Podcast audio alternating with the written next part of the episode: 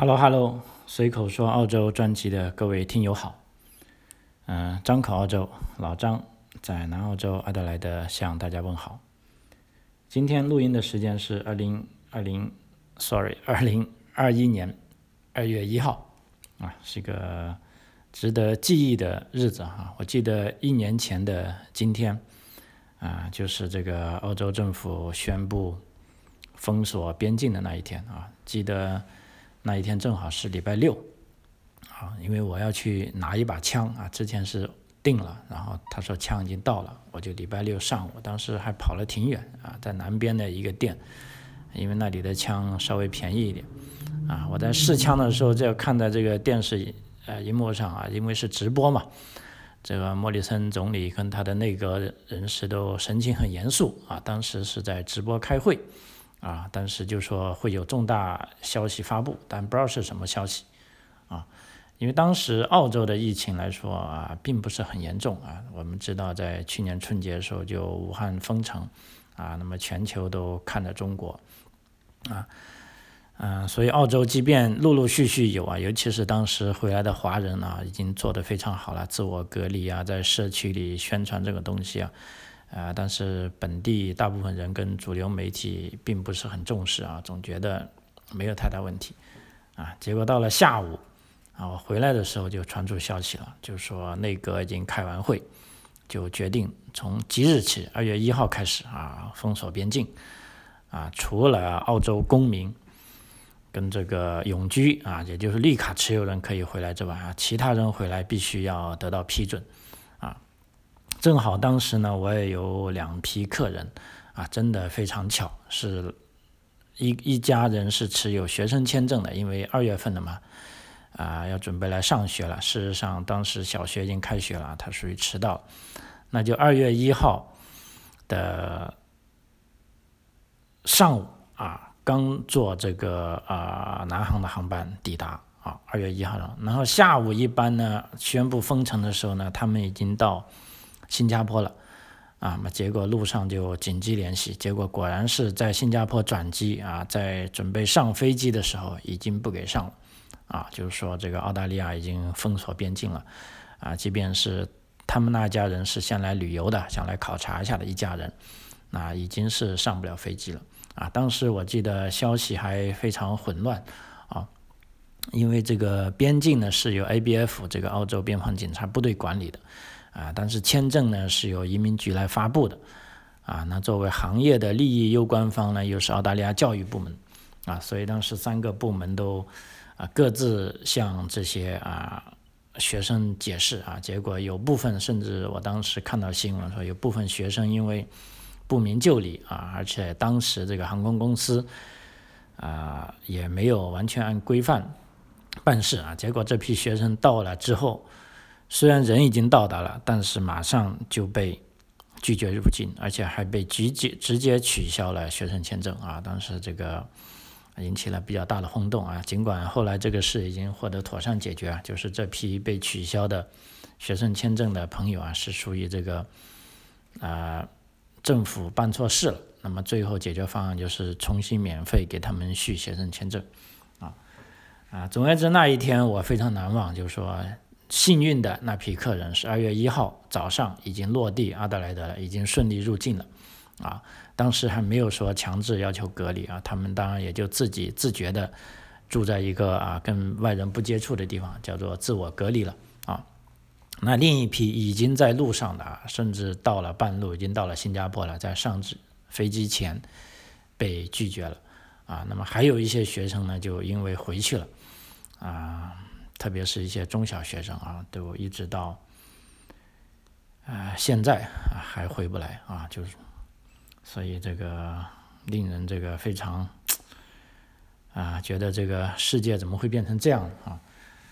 那么在这一年中哈，这个澳大利亚的疫情也是啊，稍微跟大家啊回顾一下，就从二月一号封城以来，就疫情慢慢的有严重了啊，因为已经有这个。病毒从全世界各地传到澳大利亚，一直到啊三月四月到了高峰期啊，然后六月份呢就终于挺过来了。当时大家都以为澳大利亚的疫情就这么结束了啊松了一口气。没想到到七八月份呢，这个维州啊，在墨尔本又重新反复，而且这个反弹的非常厉害，啊，当时墨尔本就立即全面封锁，啊，封锁到差不多啊十一月就 lock down 啊，基本上是最高级别的封锁了，啊，当然那个就是维州的疫情了，啊，那么到十一月，然后呢，再接下来。啊，到了十一月底，南澳也由于出现了这个社区感染啊，当即是宣布了十天的封锁啊。只不过后来因为是发现是有一个人在说大话啊，就是说当局就判断啊这个疫情并没有严重，然后就取消封锁啊。事实上，我所在的阿德雷德啊就封锁了两天啊，之后到了这个圣诞节前啊，又有一些。啊，新的病毒啊，社区传染啊，包括这个最严重的是悉尼地区啊，当时是北部沙滩啊出现这个社区感染，也导致了这个啊悉尼大都会地区的啊也叫 lockdown 啊，英文也就是半封锁状态。然后在一月份又轮到了布里斯班啊，布里斯班在开学前几天啊，也就一月初也是经过了差不多啊十天的这个 lockdown。所以，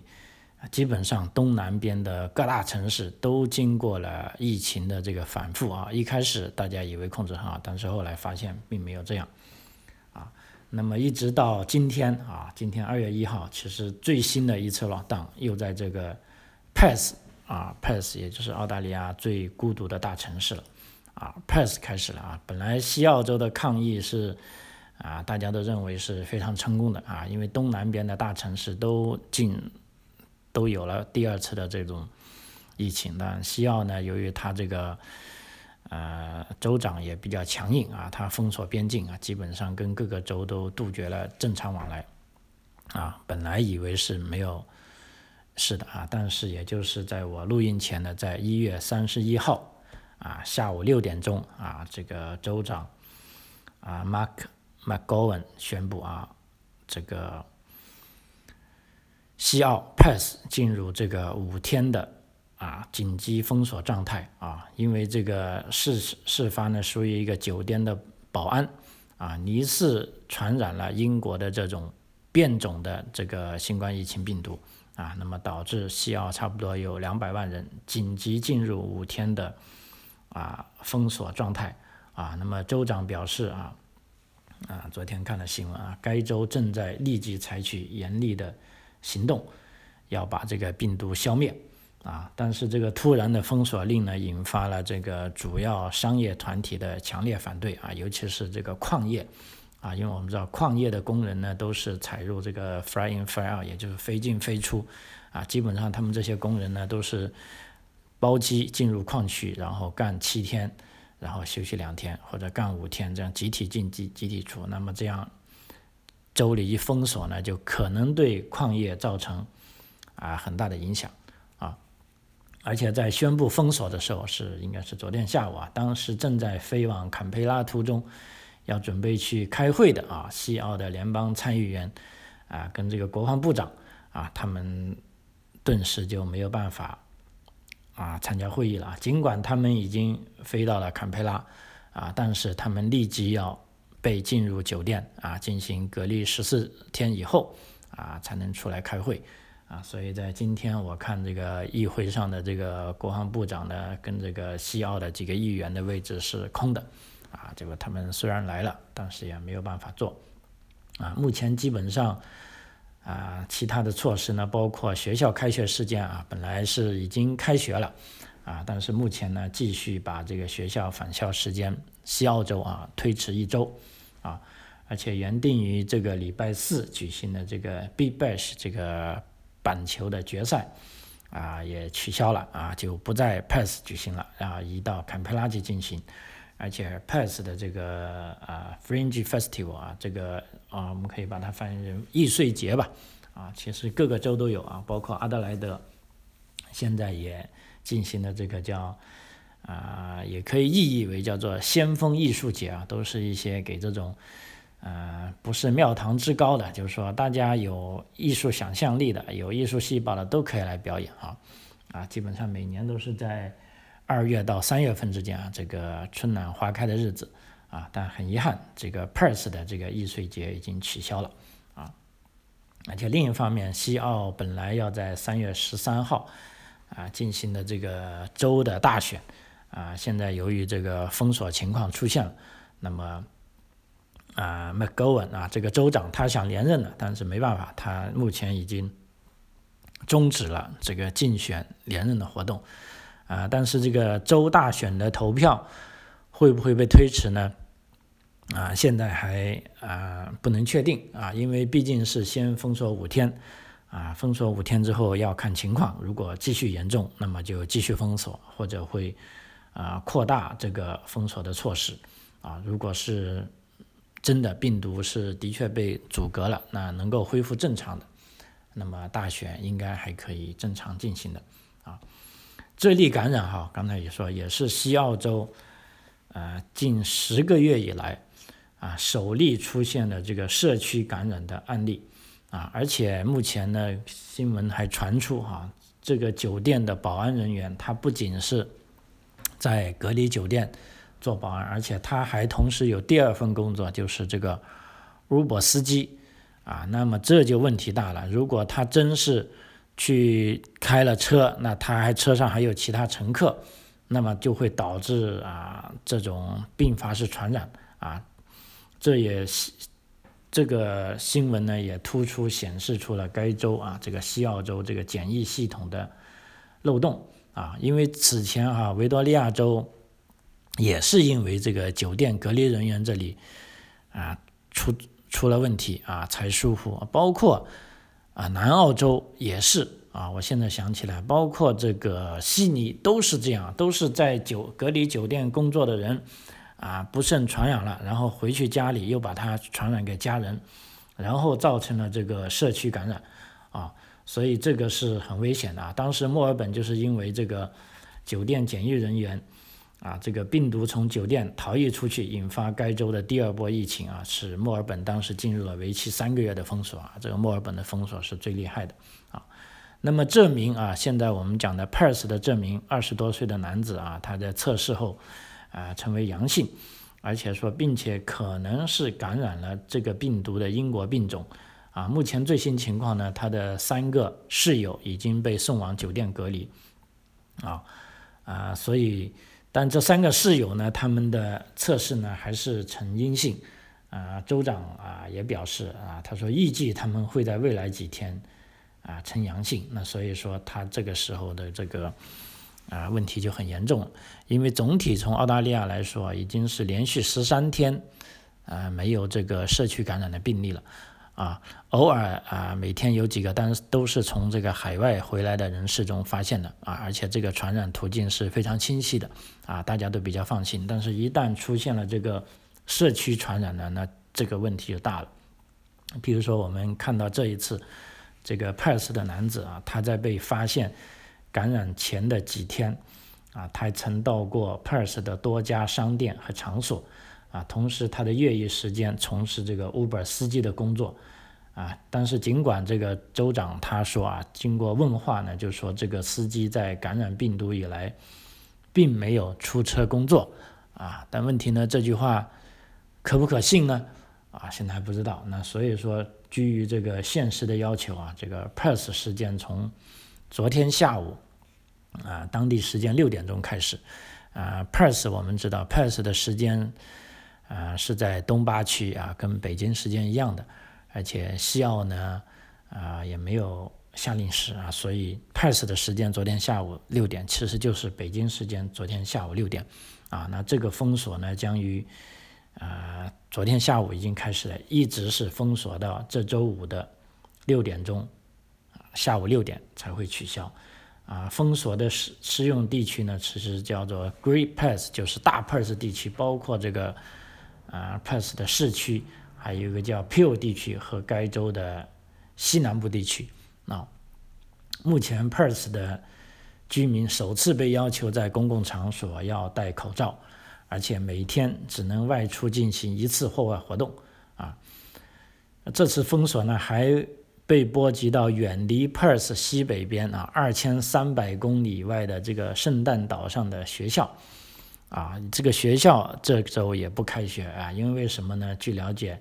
有这个学校的有些学生啊跟老师最近几天呢是来过西澳的首府。啊，我们知道圣诞岛离这个 Perth 是非常遥远，二千三百公里，基本上是相当于这个，呃，北京到广州的这个飞行距离。啊，当时我记得在去年武汉撤侨的时候，那第一批撤回来的，啊，这个澳洲侨民就是先在圣诞岛进行隔离了两周，然后再各回各家。啊，目前如果圣诞岛都被病毒传染了，那将会是一个。啊，很危险的事情，因为这个岛很小，而且生态系统也很单一，啊啊，所以基于这个安全起见呢，圣诞岛其实跟 Perth 在行政上是没有隶属关系，啊，但是由于他们去过 Perth 的首府，啊，所以圣诞岛这次也是处于这个半隔离状态，啊，所以在这个啊危难的时机，哈，这个澳洲总理这个莫里森也。啊，发表讲话，他就安慰 Perth 啊，他说未来几天对于许多西澳人来说将是艰难的，啊，但我们有信心，啊，西澳将能够战胜目前的疫情，所以这个呃，这次为什么这么迅速的就开始隔离？因为比我们想象还快，就上午的新闻刚报道出来说 Perth 发生了这个社区感染，然后下午马上就宣布封锁了。而且同时，各州也对 Perth 也对西澳洲进行啊这个检疫啊，所以目前这个澳洲的这个啊，可以说这个政府体系还是啊比较高效的啊，就比我们之前想象，总觉得民主国家的因为需要博弈嘛啊，就它的这个程程序时间会很长啊，但是在澳洲目前，尤其是病毒啊肆虐的已经。啊，差不多一年了啊，估计这些政客们都想都都不用想该怎么做了，而且民众也是非常赞同啊，只能这样啊，才能迅速的啊阻断病毒的传播渠道啊，所以这个啊西澳洲州长他就表示啊，他说这种英国变种病毒株具有高度的传播性啊，这意味着西澳洲需要尽一切可能阻止这种传播。啊啊，全州封锁啊，这不是个受欢迎的消息，这不是我原本告诉大家的消息，啊，但是通过采取迅速的封锁行动以及每个人的合作，啊，我希望把这个病毒的传播渠道截断啊，并在未来几周几周内恢复正常，啊啊，当然了，民意大部分是支持。封锁的，但问题还有一些商业团体，我刚才讲了，也是反对封锁的，啊，这里呢有一个澳大利亚零售商协会，这个首席执行官 Paul Zara 他就表示，他说这份临时的通知显示出对企业的影响缺乏尊重，啊，我们与病毒共存已经有近一年的时间了，会有足够的时间进行合理的业务沟通，啊，但是采用热点。热点方式在全国范围内显示可喜的结果，因此一有新的病例就继续关闭本地经济体系是毫无意义的，更不用说只有一例啊！反正这个哥们就反对西澳政府这么做啊，因为现在在澳洲的呃零售体系啊，就是说刚才讲了有一种叫做热点方式，也就是说大家你要去购物的话，你要去扫一下码，扫一下码呢，就说明这个时候你来过这个地方。啊，那么以便确认，当病毒或者这个地区有疫情爆发的时候，可以迅速联系到你。啊，那么这一方式呢，在澳洲大部分州已经开始执行了。啊，在有的州甚至是强制执行的。啊，所以这个零售商协会呢，认为这个呃，McGowan 啊，这个西澳洲政府是小题大做了。那么同时呢，由于这个封锁影响，从这个 Perth 到 p i l a b a r 的航班被取消，因为 p i l a b a r 我们知道是澳洲的一个。啊，非常大的矿业基地啊，也是这个矿工进出的必经之路啊，所以这个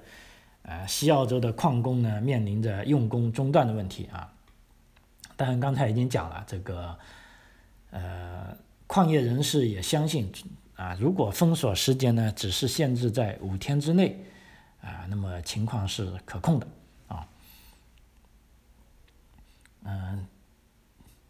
另外在飞机上的人啊，包括刚才讲的这个国防部长和总检察长在内的这个西澳联邦议员乘坐飞机，当时因为要想着礼拜一要来坎培拉开会嘛，啊，结果在飞机上就发现啊那边宣布封锁了。啊，所以他们在飞机着陆着陆时呢，就直接被带去隔离了啊，你们就不用去开会了，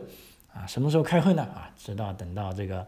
党务办公室到呃接到通知你们为止啊。所以在悉尼也是啊，所有来自 Perth 的乘客啊，在下飞机前都进行了温度检查，而且要求所有来自西澳洲的乘客都要求填写一份啊非常。详细的表格，以便检疫人员进行追踪，啊，所以这个事情也表表示出我们看到，通过这个西澳的封锁事情，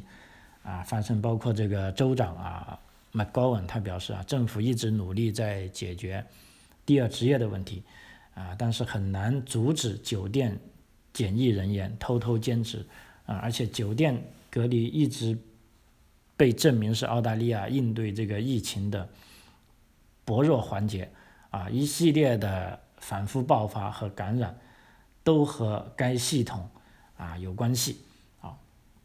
所以目前业界也是在啊检讨这个酒店隔离体系，啊，包括我们这个留学生家长非常关心的，就是说为什么啊不给留学生回来呢？啊，其实这里面有两个因素，一个就是航班的这个运输能力。啊，那么包括现在啊，澳洲总理也说过，目前的航班呢，仅限于优先是使用要把在海外的澳洲人拉回来啊，只要他们想回来，都应该让他们先回来啊。那么他们回来之后呢，就运输学生了。但即便是运输学生呢，这个隔离系统是有个很大的问题，因为各个城市啊，它用于隔离的酒店呢都是有限的，而且目前啊，无论是阿德莱德还是墨尔本还是这个 Sydney，甚至 Brisbane 啊，包括现在爆发的这个 Perth 啊，这些事实表明，这个酒店系统呢，它就是个漏洞啊。所以在这现在目前这个医务体系呢，也在讨论，就是说，是不是应该把进入澳洲的人直接拉到别的地方去？你不能把它放在酒店里，因为酒店呢，就像是一个随时可以爆炸的大炸弹啊。因为你看，有酒店工作的人。他总要回家跟家人团聚吧，而且有的酒店工作的人还会在下班后去做第二职业，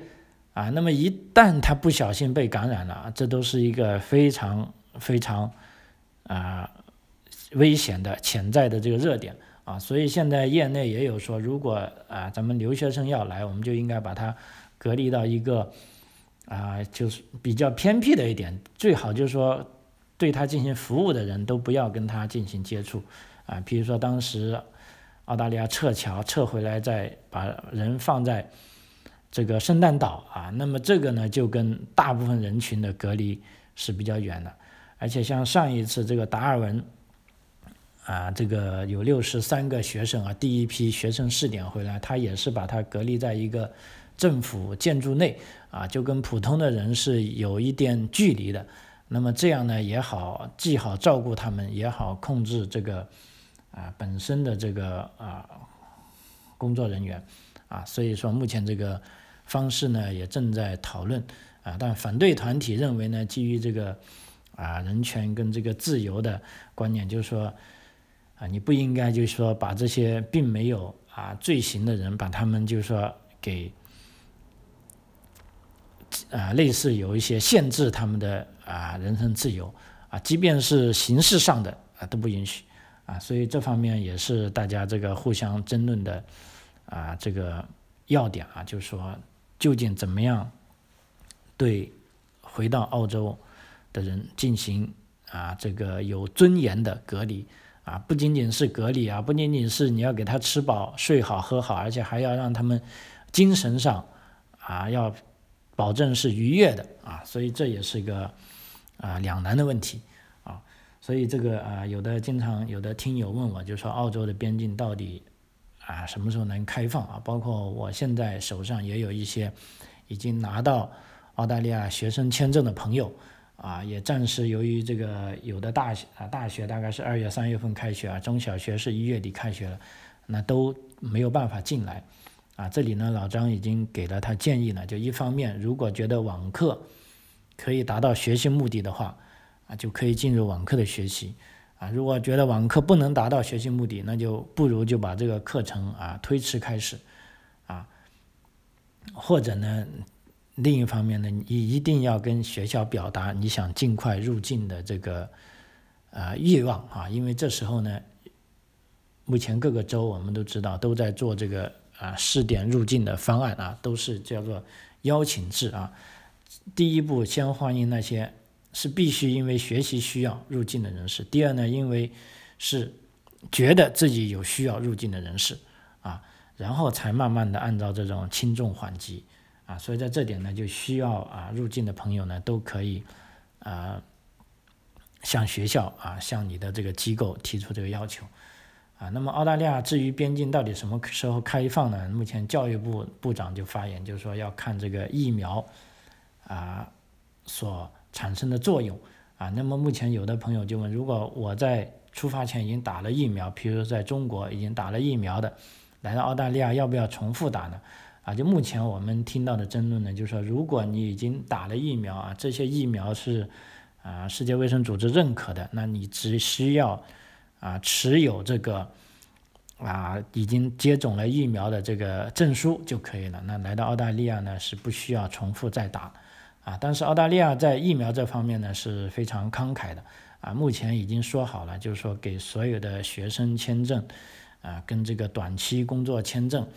等以及啊其他的大部分类型的临时签证是都是可以免费打疫苗的啊，所以你愿意来澳大利亚打也可以啊啊，不过有一点除外的，目前知道，如果你持有的只是澳大利亚旅游签证，那来澳大利亚呢就不是免费注册。啊，不是免费注册的啊，免费注册的啊。那么今天早上这个啊，澳大利亚总理啊，这个莫里森也宣布了一个全澳大利亚疫苗接种计划啊。那么预计呢，全澳的疫苗接种计划呢，将在二零二一年年底前完成全民接种啊。目前啊，澳大利亚大概有二千六百万澳洲人啊接种疫苗，将是澳大利亚这个国家有史以来。啊，最大规模的民生工作啊，那么莫里森总理他宣布投入额外的十九亿澳元啊，用于通过 GP 药房和其他数千家批准的中心推广疫苗接种工作啊。至此为止，澳洲这个疫苗计划的总投资呢是达到六十三亿澳元啊，所以澳洲人真的很少，二千六百万人还不如。啊，我觉得还没有上海人多啊，也没有是一个大北京的市人多啊，所以要完成这个计划还是很容易的。问题呢，啊，包括我周围的一些朋友，无论是啊移民的朋友，还是这个澳洲本地的朋友，都不愿意注射热疫苗啊，所以呢，这时候呢，政府他又没办法强制你注射疫苗，但是如果不注射疫苗呢，其实这个国家还是不公平的啊，所以目前他只能是通过。啊，这个宣传教育推广的方法，让大家去啊接受这个疫苗啊。那么目前啊，这个疫苗的数量是足够的，仅 CLCL 在墨尔本制造厂的就可以足够生产这个阿利斯康的疫苗，覆盖啊全国啊。最近获批的疫苗呢，将从二月底啊开始率先推出啊。只不过是莫里森总理他表示呢，即便有了疫苗，也不能放松啊。目前对这个新冠疫情起到防疫工作的三项重要措施啊，他们会在这二零二零年持续改进啊。这三项重要措施呢，其实都跟我们这个留学生的入境是有关的哈。比如说，第一是